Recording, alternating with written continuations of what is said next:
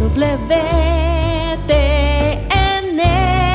la radio católica mundial.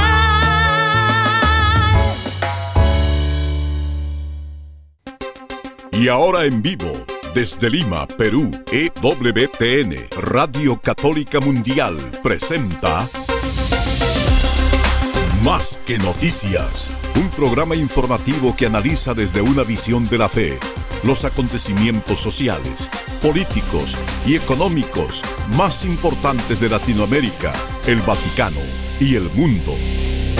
Más que noticias, respuestas a las interrogantes de los temas más actuales y la manera correcta de interpretarlos a la luz de la fe.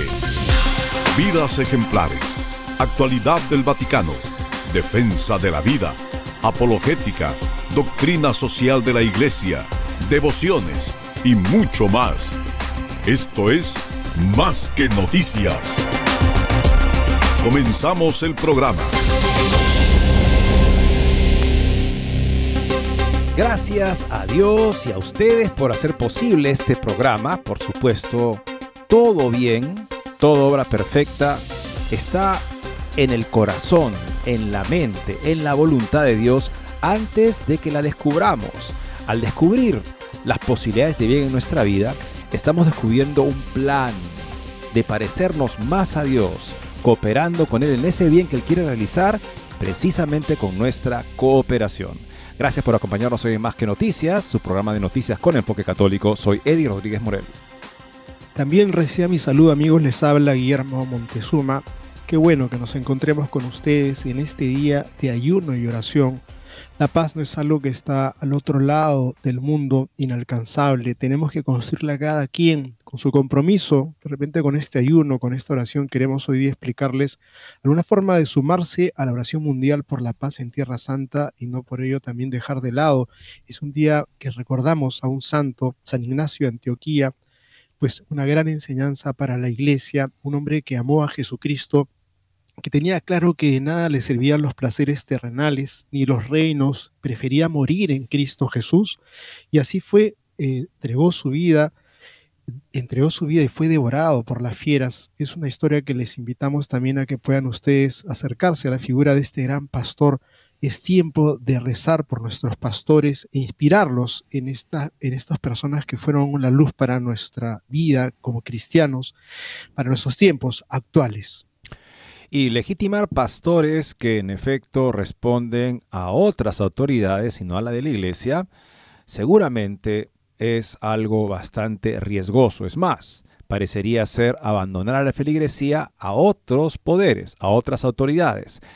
Los dos obispos chinos, fieles a la dictadura comunista, que sorprendieron viniendo al sínodo sobre la sinodalidad, se vuelven a su país a mitad del sínodo. Es la segunda vez que vienen obispos de China a un sínodo.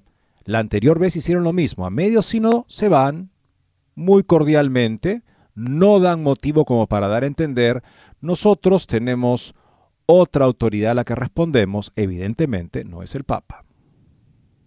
Y tenemos otra nota interesante, es que han preguntado a miembros del sínodo, vamos a compartirles esta nota del voto católico, que están eludiendo una pregunta que es central sobre el tema de la tradición apostólica, pues nos parece que es central que haya una firmeza y una adhesión plena a lo que ha sido la enseñanza de la Iglesia siempre y a la tradición apostólica, pues de pronto que se escabullan no es buena señal, como también hacer un énfasis eh, absoluto, desequilibrante de lo que es la temática pastoral y pues cuando la pastoral choca con la doctrina, pues la que termina siendo destruida o de repente aminorada o desaparecida es la doctrina. Tenemos un artículo interesante de la nueva brújula cotidiana que habla al respecto.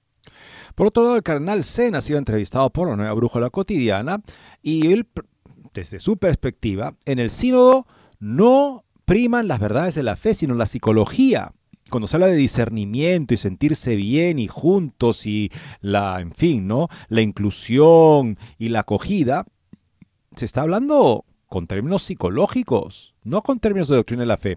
Es ese el nuevo discernimiento que se invita a hacer a la iglesia, donde los buenos sentimientos suplen la ausencia deliberada de doctrina Amigos, y cuando alguien llega al centenario, pues uno dice, caramba, esto hay que celebrarlo y avisarle a todos, es una gran alegría.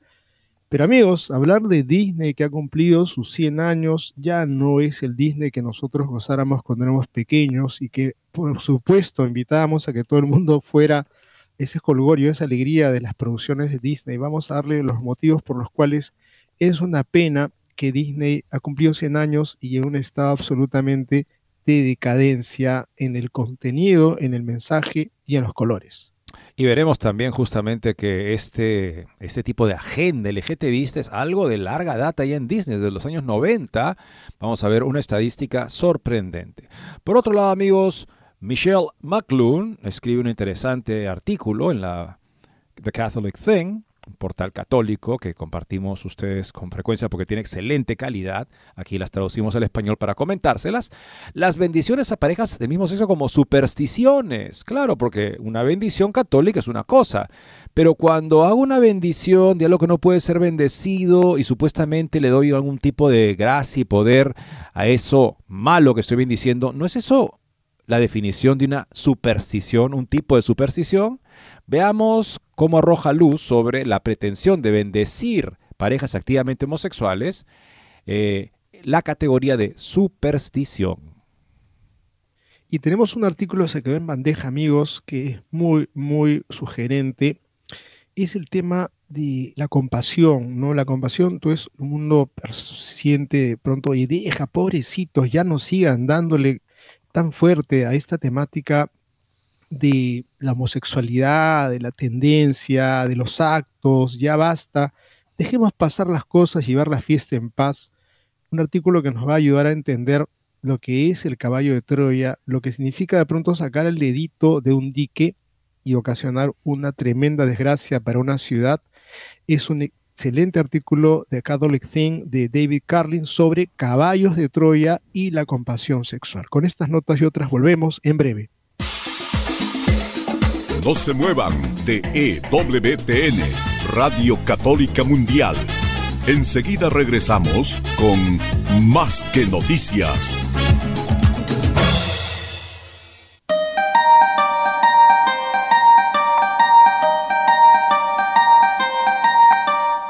No olvides seguirnos en Facebook como Más que Noticias EWTN. Allí podrás encontrar las noticias que tratamos día a día en el programa. Además, pueden escribirnos con sus comentarios o sugerencias.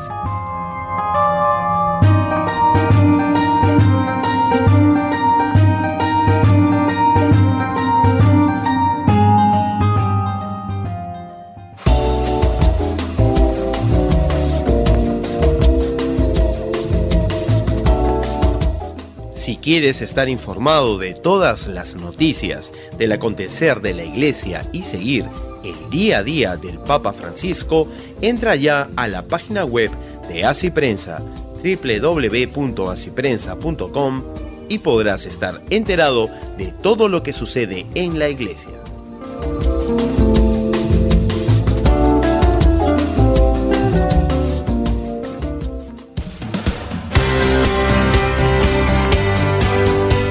Ya regresamos en EWTN, Radio Católica Mundial, con su programa Más que Noticias.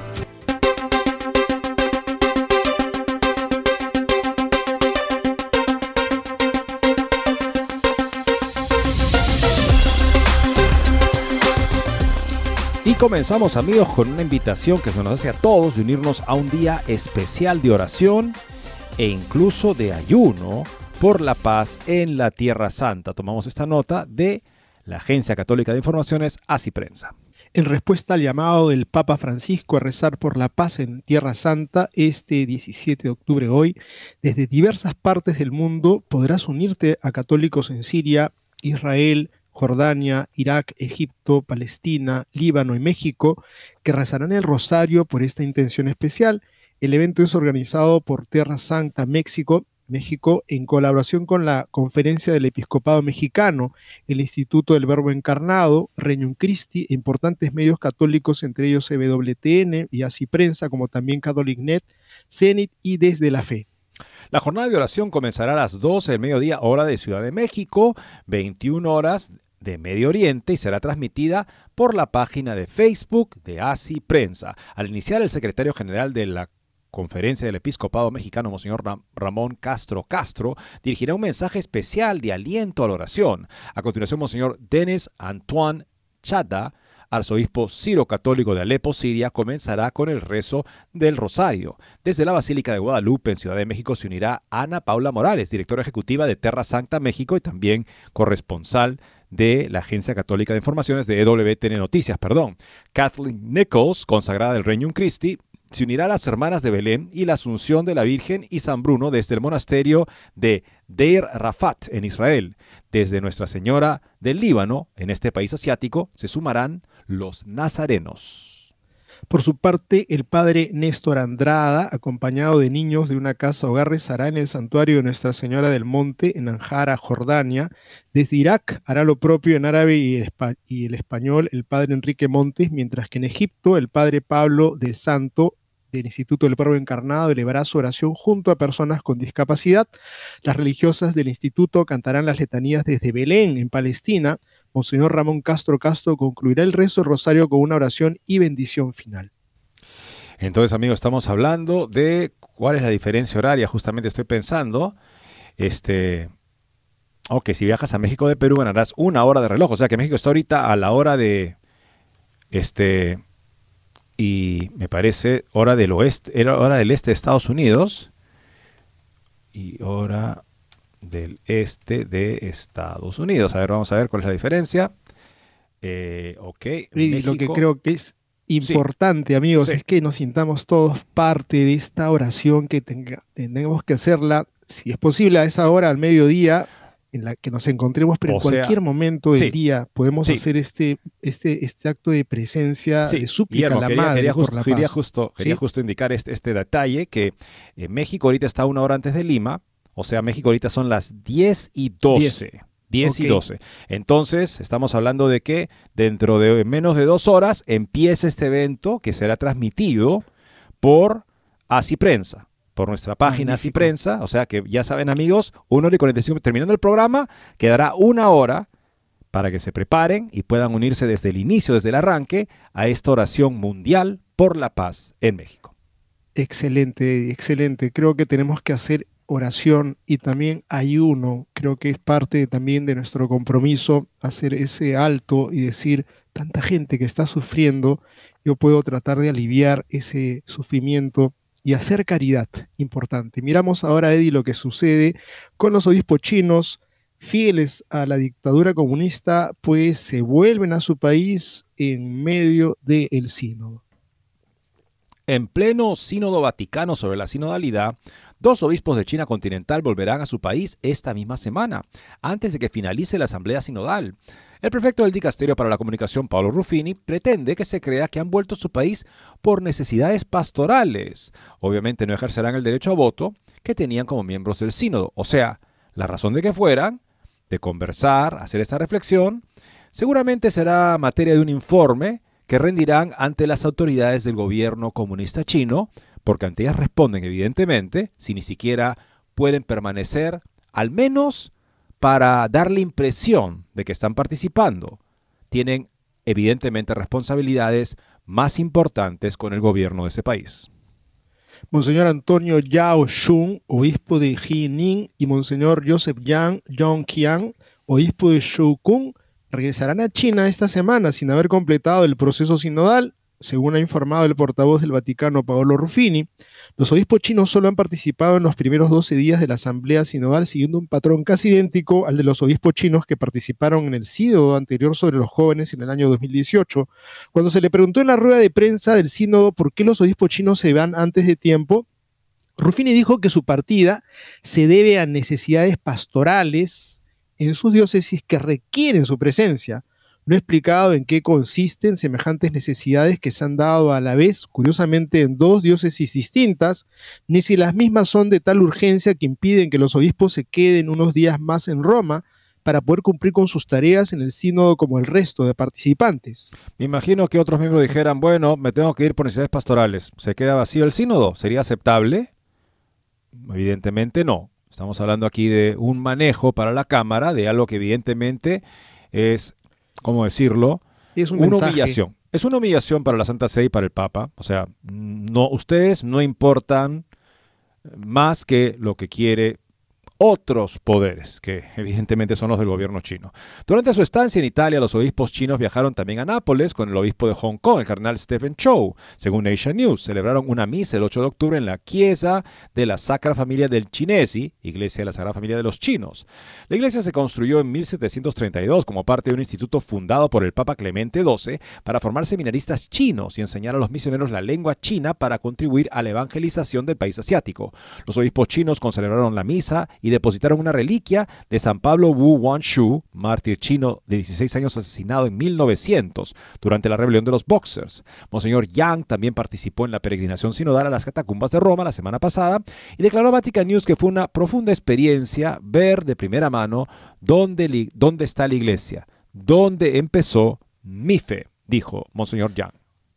Además del sínodo Yang, también participó en el Comité Nacional del 2023 de la Conferencia Consultiva Política del Pueblo Chino, un órgano de asesoramiento político que forma parte del sistema de Frente Unido del Partido Comunista Chino, donde se decidió que la Iglesia Católica debía integrar su pensamiento con el partido y unirse más estrechamente a Xi Jinping, según la página oficial web oficial de la Asociación Patriótica Católica.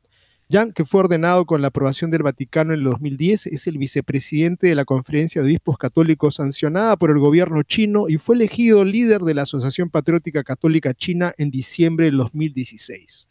Yao fue el primer obispo consagrado en China bajo los términos del acuerdo sino-vaticano el 12 de agosto, el 26 de agosto del 2019. Él es obispo de Jining, en la región autónoma china de Mongolia Interior. Fue secretario y posteriormente vicedirector de la Comisión Litúrgica supervisada por la Asociación Patriótica Católica China y el Consejo de Obispos Chinos desde 1998. Los dos obispos, que en un principio fueron considerados miembros con derecho a voto del decimosexto Sino Ordinario de los Obispos, ya no estarán presentes en el aula Pablo VI para la votación final del documento de síntesis al final de la Asamblea este mes. En el Sino de Obispos de 2018, otros dos obispos chinos, Monseñor Joseph Guo Jinkai y Monseñor Yang Xiaoting, obispo de Yan, permanecieron algo menos de dos semanas en la casa de huésped de Santa Marta de la Ciudad del Vaticano antes de abandonar el sínodo de los obispos antes del tiempo, el 15 de octubre. Los obispos chinos dijeron a la prensa que hablaron con el Papa y le invitaron a China antes de abandonar el sínodo del 2018. En una entrevista concedida a Diana Montana, y para el Catholic Herald, el cardenal Joseph Sen, obispo emérito de Hong Kong, habló precisamente sobre esos dos obispos chinos. Dijo esto, amigos, son elegidos por el Papa entre los obispos reconocidos por el Papa como legítimos, pero provienen de los obispos obedientes al gobierno. No son verdaderos pastores del pueblo, tanto de la iglesia oficial como de la que está en la clandestinidad, que ahora son aún más perseguidos que antes del acuerdo secreto. Hablaremos también de Monseñor, de en breve, pero primero una curiosidad más, una, en fin, un detalle más que dice mucho en una reciente rueda de prensa. Dos participantes del sínodo, rueda de prensa del sínodo de la sinodalidad, eludieron una pregunta sobre la importancia de la tradición apostólica y la revelación divina durante la conferencia de prensa del Vaticano de este pasado lunes, eligiendo en cambio enfatizar la sinodalidad y la escucha. El padre Bilmal Tiramanna, profesor de teología moral en Sri Lanka, y Sor Patricia Murray, secretaria ejecutiva de la Unión Internacional de Superiores Generales, dijeron en una conferencia de prensa que la revelación divina y la tradición apostólica están presentes y se toman en consideración al discutir problemas que enfrenta la Iglesia. Sin embargo, tanto Trimanna como Murray ampliaron sus respuestas iniciales y dijeron que algunas cuestiones, como la ordenación de mujeres o la bendición de parejas del mismo sexo, requieren una mentalidad y un estilo de vida sinodales. Por supuesto, diferentes personas tienen diferentes problemas, dijo Tirimana, Les puedo asegurar que una vez que se establezcan las bases firmes de la vida sinodal, esas cosas, particulares cuestiones políticas o controvertidas, se pueden construir sobre eso. En cierto sentido, lo más importante no es abordar si las mujeres pueden ser ordenadas o si los individuos LGBTQ deben ser aceptados o el matrimonio homosexual debe ser bendecido. Continuó.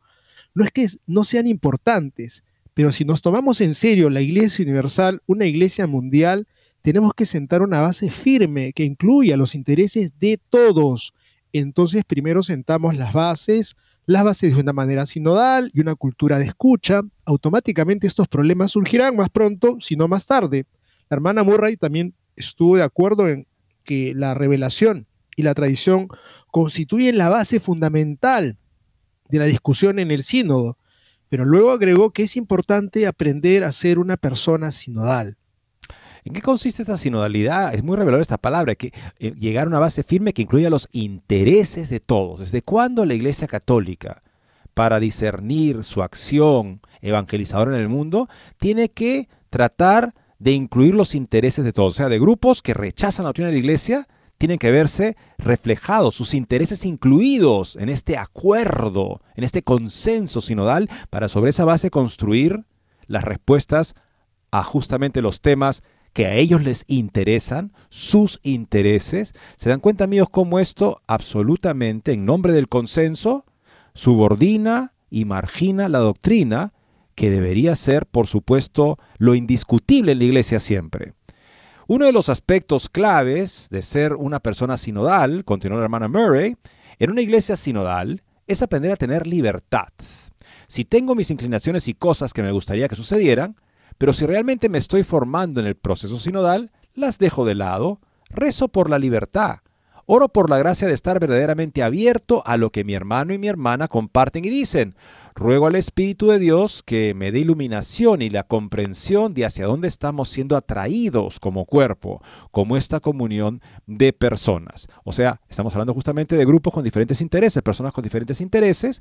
Yo debo, yo tengo los míos, de repente el mío es que se enseñe la doctrina católica, por favor. Y claro, tendré que dejar eso de lado, como se dice acá, y abrirme a lo que mi hermano y hermana comparten diciéndome que ellos quieren poder ser bendecidos en parejas en uniones homosexuales.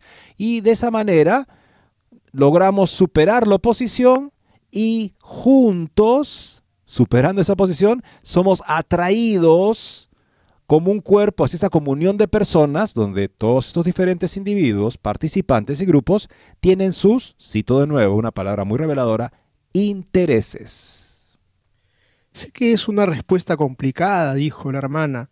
Puedes decir, no respondiste a mi pregunta, pero creo que a menos que aprendamos la importancia de la formación para esta forma de vida, nos sentiremos frustrados y no entenderemos lo que realmente está sucediendo o cómo se nos llama en las conferencias de prensa del sínodo periodistas de todo el espectro político continúan preguntando sobre el papel del magisterio católico en el sínodo sobre la sinodalidad, incluidas las discusiones sinodales sobre la inclusión LGBTQ y la ordenación de mujeres. O sea, amigos, el tema es que lo que interesa es escuchar, interesa ser empático, eh, no se trata de, pronto, imponer una ideología, ¿no? sino evangelio, no, tampoco, o sea, eso pasa a un segundo plano, lo que interesa es que todos nos entendamos, entendamos como hermanos y dejemos que el Espíritu finalmente haga su tarea porque nosotros simplemente hemos venido a aprender y no a enseñar nada. Bueno, aquí lo que dice que es clarísimo, ¿no? El hecho de ser una iglesia mundial, sinodal, requiere que sentemos una base firme que incluya los intereses de todos. Y sabemos que se está hablando, bueno, sí, LGTB, ordenación de mujeres, sí. Todos tienen que sentir que sus intereses están incluidos y esa será la base firme, dice, para la iglesia sinodal y para abarcar esas preguntas. ¿De qué se trata acá? Tal vez será como dice Stefano Fontana, que la práctica precede a la doctrina porque se deja que se hagan cosas que van contra la doctrina y luego una vez que se están haciendo se dice, eso está bien hecho. De manera que se convierte en algo más importante que la doctrina que ya ni siquiera informa la práctica. ¿Qué, piensa sobre esto Tomás Escandrolio? Tiene esta interesante nota con el título Si la pastoral choca con la doctrina, peor para la doctrina. La primacía de la ortopraxia, o sea, la buena práctica, la práctica querida, o más bien la heteropraxia, o sea, una praxis que no refleja la doctrina, hija de la heterodoxia, de una mala doctrina, es el estribillo del sínodo sobre la sinodalidad. No cambiar nada, aparentemente, para que todo cambie.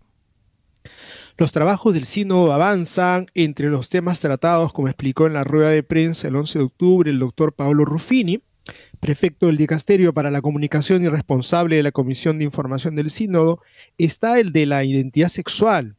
A este respecto, el instrumento en Laboris plantea estas preguntas. ¿Cómo podemos crear espacios en los que quienes se sienten heridos por la Iglesia y no bienvenidos por la comunidad puedan sentirse reconocidos, acogidos, no juzgados y libres de hacer preguntas a la luz de la exhortación apostólica posinodal Amoris Leticia, ¿qué pasos concretos son necesarios para llegar a las personas que se sienten excluidas de la iglesia debido a su efectividad y sexualidad, por ejemplo, divorciados vueltos a casar, personas en matrimonios polígamos, personas LGBTQ+, etcétera? Aquí está nuestra reflexión sobre estas cuestiones. Es lo que justamente refieren a una nota adicional. Ruffini se encargó inmediatamente de tranquilizar a todos y echando agua al fuego declaró que esta cuestión será abordada con responsabilidad y comprensión, permaneciendo fieles al Evangelio y a las enseñanzas de la Iglesia. El lector deberá prestar mucha atención a este discurso retórico que se utilizará durante todos los años que dure el sínodo. Se seguirá diciendo que la doctrina no cambiará, pero sí la práctica. Y lo que importa a buena parte de los sinodales es cambiar la práctica, es decir, la pastoral. Al cambiar las costumbres, tarde o temprano la doctrina se verá obligada a cambiar también. Pero volvemos al doctor Ruffini. El tema específico que abordan algunos miembros del sínodo es cómo encarnar la pastoral en el caso del amor entre parejas homosexuales y divorciadas, permaneciendo fieles a la enseñanza de la Iglesia. Aquí al expresarse de esta manera, no se está siendo fiel a la enseñanza de la iglesia, porque no se puede hablar de amor homosexual, tanto porque la relación homosexual es infructuosa como porque carece de complementariedad. Así lo afirma el Catecismo de la Iglesia Católica, los actos homosexuales excluyen el don de la vida del acto sexual, no son fruto de una verdadera complementariedad emocional y sexual, en ningún caso podrán ser aprobados.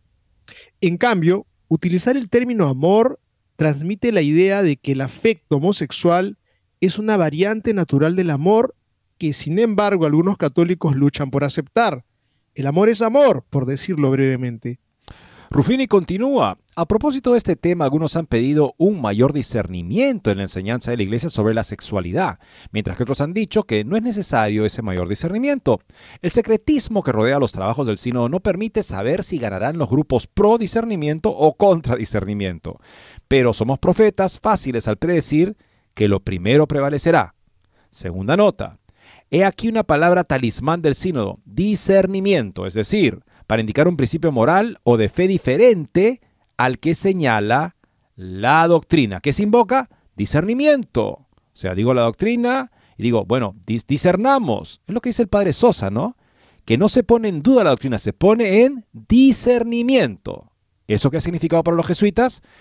Su abandono de todo lo que eran previo a este proceso que inauguró Pedro Arrupe, el superior general entre 1965 y 1983, que fue un proceso para favorecer el cuestionamiento de todo, de modo que cualquiera que en conciencia no estuviera de acuerdo con lo que está pasando, simplemente sería marginado, podría existir, porque en fin su conciencia le dice que no puede estar de acuerdo, pero no de manera que influya sobre la dirección de la compañía que ha sido siempre más desastrosa. O sea, el discernimiento ya hizo un daño terrible en la compañía de Jesús y lo que se está haciendo es extenderlo a la Iglesia Universal.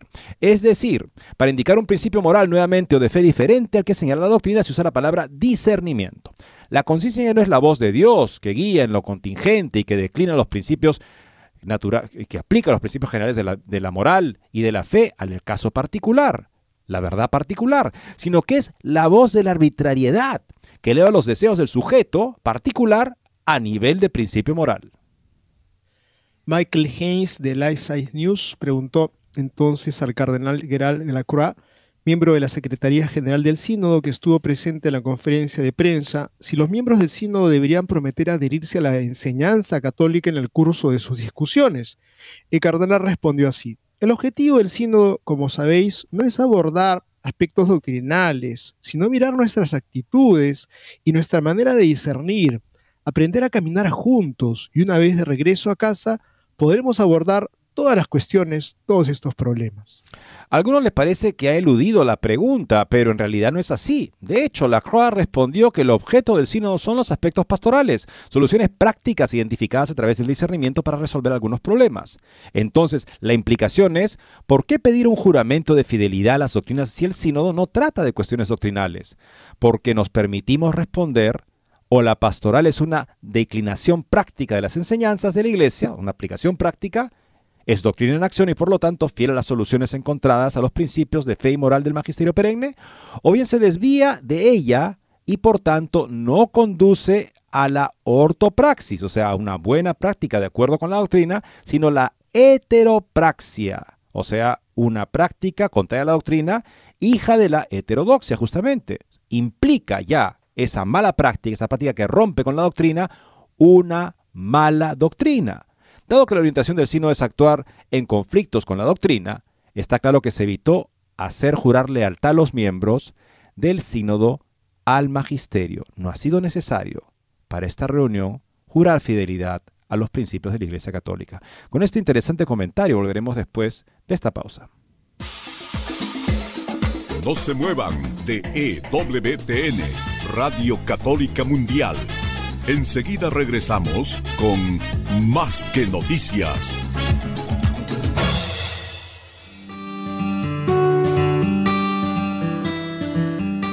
En la página web de EWTN podrás encontrar los programas de EWTN Radio y Televisión.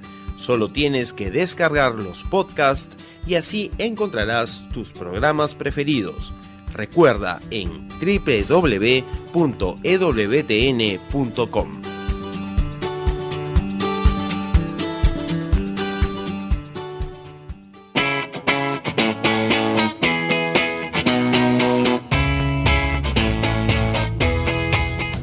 Te invitamos a que visites la página web de Asiprensa, www.asiprensa.com, donde encontrarás todas las noticias y actualidad de la Iglesia en el mundo. No lo olvides, www.asiprensa.com.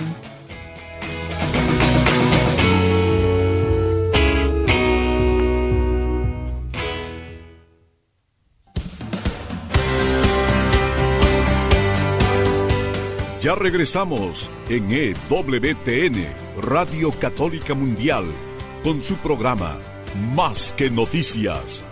Para comunicarse en vivo con Más que Noticias, nos pueden llamar desde Estados Unidos al teléfono gratuito 1-866-398-6377 y desde cualquier parte del mundo al 205-271-2976. A ver si entiendo. Se dice que no es necesario en este sínodo un juramento de fidelidad a la doctrina porque no se va a discutir la doctrina.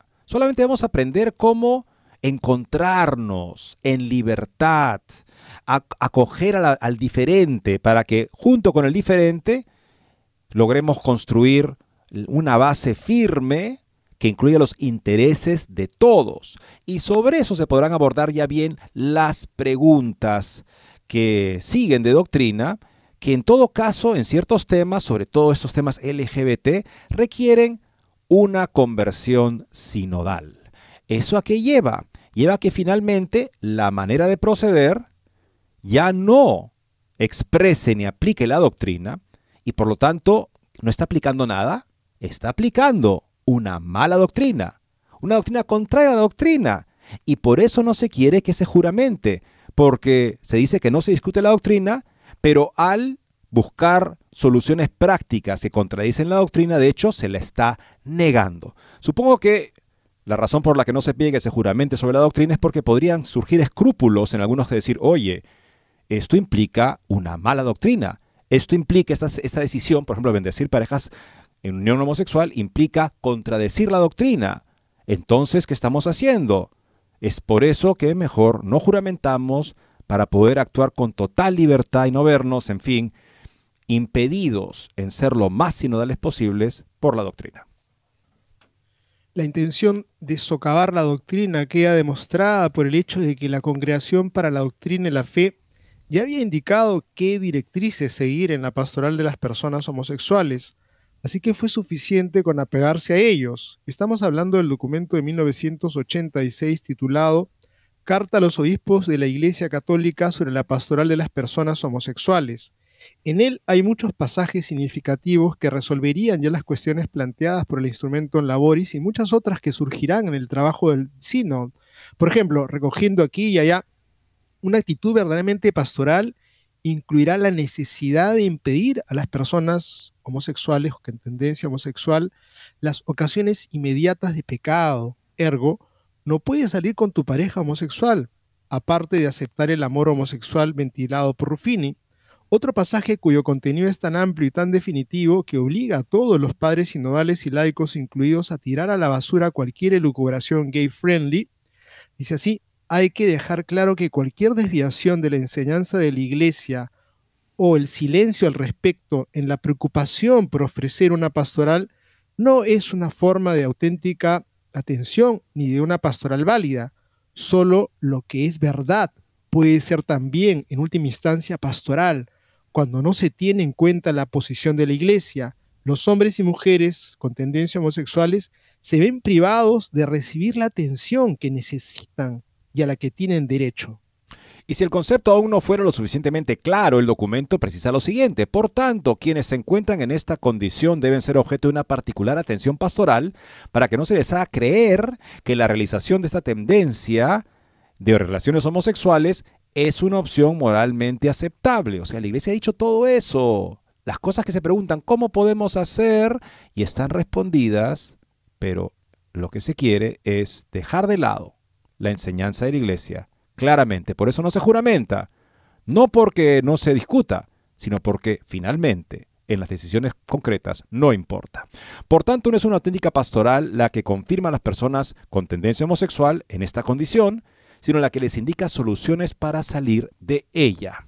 Tal vez hemos caído en un lenguaje demasiado psicológico en lugar de pastoral, auténticamente pastoral, es lo que piensa el cardenal Zen, el cardenal chino de 91 años publicó una carta a los padres sinodales y un análisis de las respuestas del Papa a las dubia.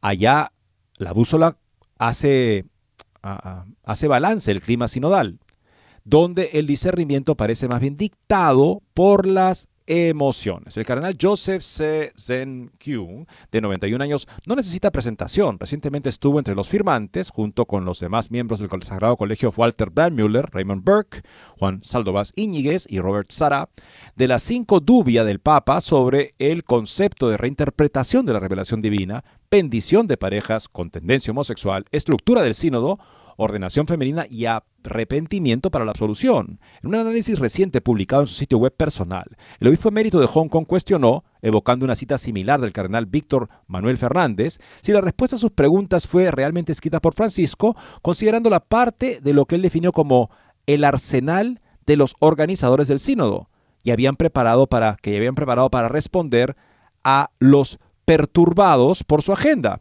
A medida que avanzamos hacia las dos últimas semanas de la primera sesión, la nueva brújula cotidiana hizo balance de los trabajos sinodales con el cardenal Zen y recogió su punto de vista sobre su evolución, la evolución del sínodo hasta la fecha. Su eminencia ha escrito una carta para advertir a los participantes en el sínodo. ¿Ha tenido noticia de alguien? Y respondió sí. Lamento tener que responder negativamente a esta pregunta. No me sorprende, existe un estricto deber de silencio ¿Quién se atreve a, correr el riesgo de haber violado un secreto pontificio? Le preguntan luego, ¿qué opina de la decisión de imponer silencio sobre la composición de los grupos de trabajo y sus debates? Responde así el cardenal Zen. Los trabajadores de las tinieblas temen a la luz. Le preguntan, entre los pocos contenidos filtrados, sabemos por ejemplo que el cardenal Jean-Claude Hollerich, relator general del Sínodo sobre la sinodalidad, quiso reiterar que el bautismo de las mujeres no es inferior al de los hombres, preguntando cómo garantizarlo para todos, que las mujeres se sientan parte integrante de esta iglesia misionera. ¿Cree que las mujeres que han sido y son parte integral de la iglesia en estos milenios han percibido esta inferioridad? Responde así, que fueran a preguntarle a Santa Catalina de Siena, a Santa Teresa de Ávila, a la judía de Stein, que se convirtió al catolicismo, se hizo carmelita y fue martirizada por los nazis. Que se lo pregunten a todas las madres que han ofrecido a sus hijos e hijas al Señor y a la Iglesia. Durante mis años en Italia aprendí un hermoso himno a las madres. Todas las madres del mundo son hermosas. Cuando tienen un niño cerca de su corazón, son imagen de la Virgen, son imagen de la bondad. Y a medida que pasan los años, los niños crecen, las madres se vuelven canosas, pero su belleza no se desvanece. Nunca había escuchado una canción así en honor de los padres. Son las madres las que tienen el poder de formar grandes personalidades. En la discusión que comenzó en el sínodo sobre la cuestión del LGBT, parece que el razonamiento de los padres sinodales contra una revisión de las enseñanzas de la Iglesia sobre la homosexualidad fue cuestionado por otros participantes con testimonios personales recibidos con aplausos. ¿Cómo juzga este enfoque emotivo en un sínodo? Evidentemente usted sabe cosas sobre el sínodo que yo ignoro, dice el cardenal Zen, pero lo que dice no me sorprende.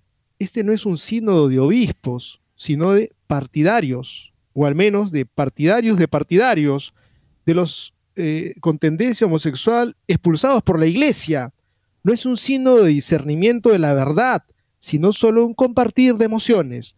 No se trata de la verdad de la fe, es solo psicología. Tremendamente agudo este, este comentario del cardenal Zen.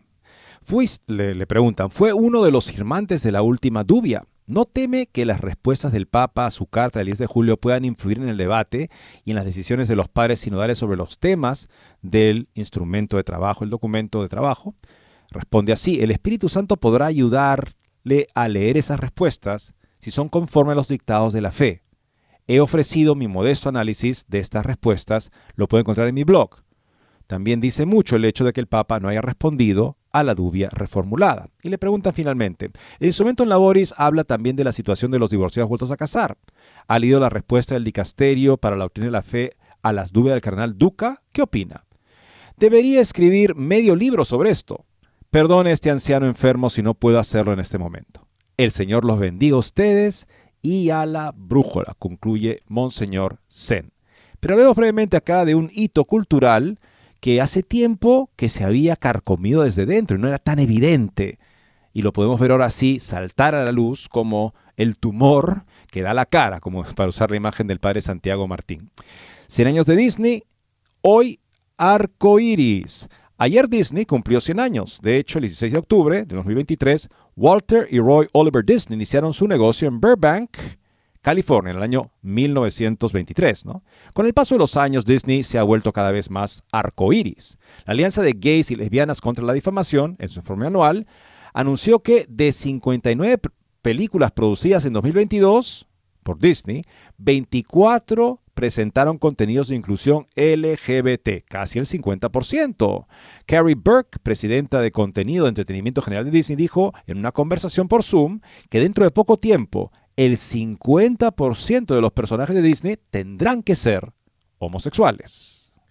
Además, desde el 91, Disney acoge eventos del orgullo gay en sus parques temáticos. Por último, Muchos de sus directivos que están en la cima de la empresa son homosexuales y este fenómeno se remonta a los años 90. Michael Eisner, director ejecutivo de Walt Disney Company, durante más de 20 años admitió una vez que el 40% de sus empleados eran homosexuales y estamos hablando del 98. Bueno, esto a quién ayuda, amigos. Verdaderamente es una posición que ayuda a las personas el confirmarlos en una, una manera de vivir el afecto sexual que los lleva siempre más lejos de la verdad? Por supuesto que no. La iglesia tiene la misión de proclamar y vivir la verdad, no de propagar o difundir supersticiones. Ese es el interesante tema, el enfoque que está dando este Michelle McClune en un interesante artículo las bendiciones a parejas del mismo sexo como supersticiones. Este verano mi esposo y yo tuvimos el gran placer de presenciar el matrimonio de dos de nuestros tres hijos. Mientras luchaba por ayudar a mi hijo mayor a reunir su documentación sacramental, no es una tarea fácil para un joven que fue bautizado en California, hizo su primera comunión en Azerbaiyán y fue confirmado en Bélgica, me di cuenta de que la caminata hasta el altar conyugal es el resultado de una catequesis permanente de palabra y obra. No debería esperarse menos de una institución destinada a ser un signo eficaz de la presencia de Cristo en nuestra vida humana. Las escrituras nos recuerdan que el matrimonio no es una mera bendición, sino la entrada a una nueva realidad creada por Dios mismo. En el sacramento del matrimonio, Cristo comunica su gracia para que podamos florecer en un mundo de amor, familia y comunidad los lugares y situaciones donde somos lo mejor de nosotros mismos. Las bendiciones a veces llamadas sacramentales nos preparan para recibir la gracia de los sacramentos y nos ayudan a crecer para ser más como Cristo. Una bendición no es un momento cálido y confuso, sino un llamado a la acción. Ser como Cristo, que soportó, sufrió y sacrificó su propia vida en lo que parece un momento de resentimiento, el Papa Francisco ha respondido a las preguntas planteadas por cardenales retirados que están con razón preocupados por las bendiciones de las uniones entre personas del mismo sexo en el contexto del magisterio de la Iglesia. Ha puesto sus cartas teológicas sobre la mesa, sugiriendo que tales bendiciones ahora pueden ser posibles en la Iglesia Universal. Si una bendición es la preparación para un sacramento, ¿para qué sacramento se preparan las uniones entre personas del mismo sexo? Si las bendiciones no son la preparación para los sacramentos, entonces la práctica de las bendiciones, uno de los tesoros espirituales de la Iglesia, se ha reducido a un amuleto de buena suerte, tal vez incluso una práctica supersticiosa. La rica dignidad que es verdaderamente digna de cada persona humana se encuentra en los sacramentos del matrimonio, la ordenación y la vocación de vida laical célibe.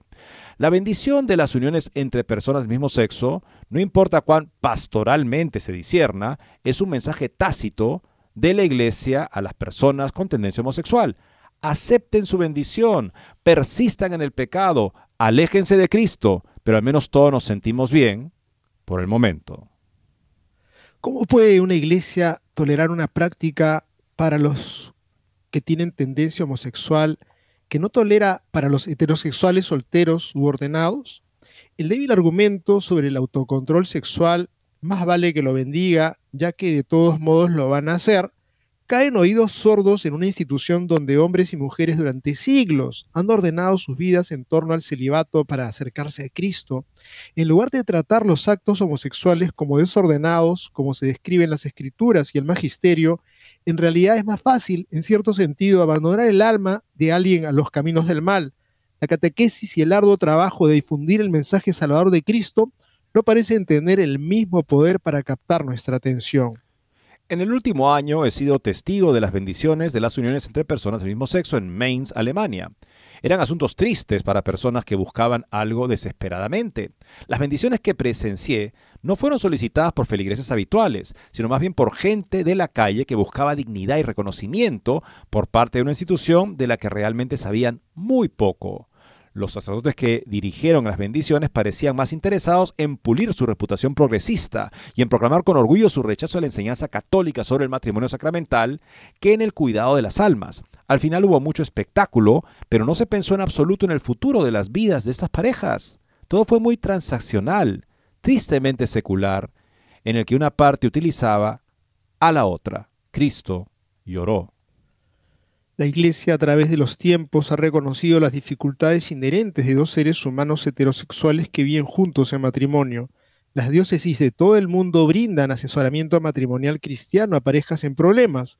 El derecho canónico proporciona un medio para examinar el consentimiento conyugal para determinar si un sacramento realmente tuvo lugar o no. ¿Qué reciben las parejas del mismo sexo cuando su unión, su unión ha terminado y están soportando angustias y buscando consuelo?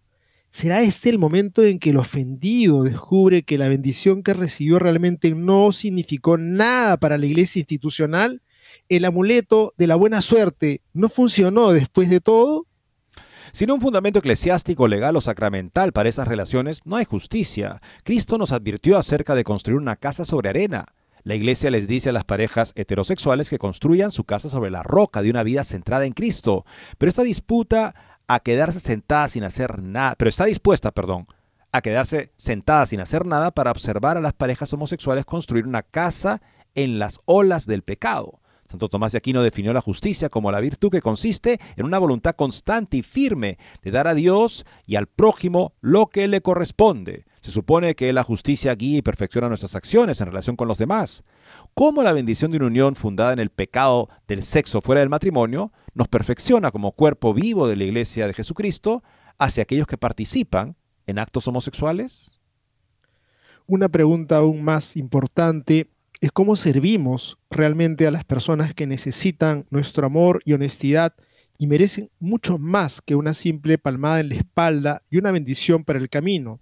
En este momento crucial en medio del camino sinodal, debemos recordar que la iglesia no está hecha por humanos, está hecha por Dios y como escribe el Papa Benedicto XVI, está continuamente formada por Él. La única misión de la iglesia es llevar a las personas a un encuentro con Jesucristo, y a su presencia a través de los sacramentos. La bendición de la unión de dos personas que viven en pecado objetivo es un triste facsímil de la gracia sacramental. Las personas homosexuales merecen algo mejor y el pueblo de Dios también. Creo que ese artículo, amigos, nos da mucho que pensar, especialmente para aquellas personas que dicen, pues ya basta, no sigan con este asunto de que no, que nos cuesta dar la bendición, que nos cuesta dar la bendición, es la negación del mensaje de Cristo que da libertad para decirle a una persona que sigan ustedes en su proceso de esclavitud, que le vamos a poner el nombre de amor es amor y no pasa nada, hemos salido del aprieto, simplemente ya no nos molesten más, ahí va la bendición, una bendición que los lleva a la ruina, que los eh, eh, eh, induce a estar aún más esclavizados y no enfermos y que probablemente desencadene también en otros actos posteriores como la búsqueda de, la crianza de niños hechos por la fecundación in vitro y tantas esclavitudes y tantas desgracias que se siguen suscitando a razón de simplemente dejémoslos en paz y bendigámoslo. Fíjense ustedes lo grave que sería que este sínodo de la sinodalidad de pronto diga es normal. Y David Carlos tiene una nota interesante también en The Catholic Thing sobre caballos de Troya y la compasión sexual. En la discusión entre sus ciudadanos fuera de los muros de Troya hubo varias opiniones sobre qué hacer con ese extraño regalo que habían dejado los griegos que se marchaban. No confío en los griegos, decían algunos, ni siquiera cuando llevan regalos. Pero otros, y resultaron ser la mayoría, dijeron, ¿qué daño puede hacer? Después de todo, es solo un caballo de madera. Llevémoslo a la ciudad. Servirá como trofeo de nuestra gran victoria. Y cuando el pequeño holandés puso el dedo en el dique, algunos adultos que pasaban divertidos por su esfuerzo dijeron, Hijo, no hay necesidad de hacer eso. Es solo una pequeña fuga. No hará ningún daño. Ve a casa y limpia los suecos de madera de tu padre. Y cuando hace más de medio siglo los universitarios empezaron a acostarse entre ellos, muchos estadounidenses, especialmente los más jóvenes, dijeron, ¿y qué? Eso era un pecado menor. No es que vaya a conducir a cosas verdaderamente espantosas como el aborto y el matrimonio entre personas del mismo sexo. Y hoy, cuando surge la pregunta de si los sacerdotes católicos deberían dar una bendición a las uniones homosexuales, muchos católicos, incluidos algunos obispos católicos, dicen, ¿por qué no? Es solo una pequeña cosa. ¿Qué daño puede hacer? No es que estemos respaldando el, respaldando el matrimonio entre personas del mismo sexo, nunca haríamos eso. La gente que dice eso está muy equivocada.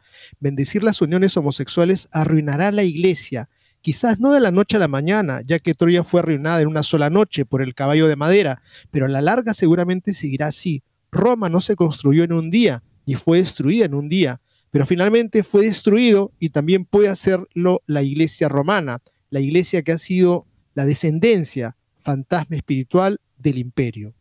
Se me dirá que esto es imposible ya que tenemos la promesa de Jesús de que la iglesia perdurará permanentemente. Tú eres Pedro y sobre esta iglesia, sobre esta roca construiré mi iglesia y las puertas del infierno no prevalecerán contra ella. Ahora supongamos que no hemos malentendido esta promesa. Aún así, no es una promesa de que la iglesia siempre florecerá o que nunca perderá el terreno que alguna vez ganó. Para lograr los objetivos justamente de, modificar la ortodoxia cristiana tradicional, este, justamente habla de lo que hicieron los protestantes en un momento, ¿no? Este, hace un tiempo escribí un libro titulado El ascenso y la caída del protestantismo liberal en Estados Unidos. en él tracé por primera vez el surgimiento y aparente triunfo del protestantismo liberal o modernista. Esto fue el resultado de dos factores. Un deseo, bueno, en fin, ya no se puede decir más porque estamos fuera de tiempo, pero qué interesante nota como para comenzar la mañana porque David Carlin siempre se caracteriza por analizar los temas y darnos que pensar de manera que entendamos verdaderamente lo que está en juego.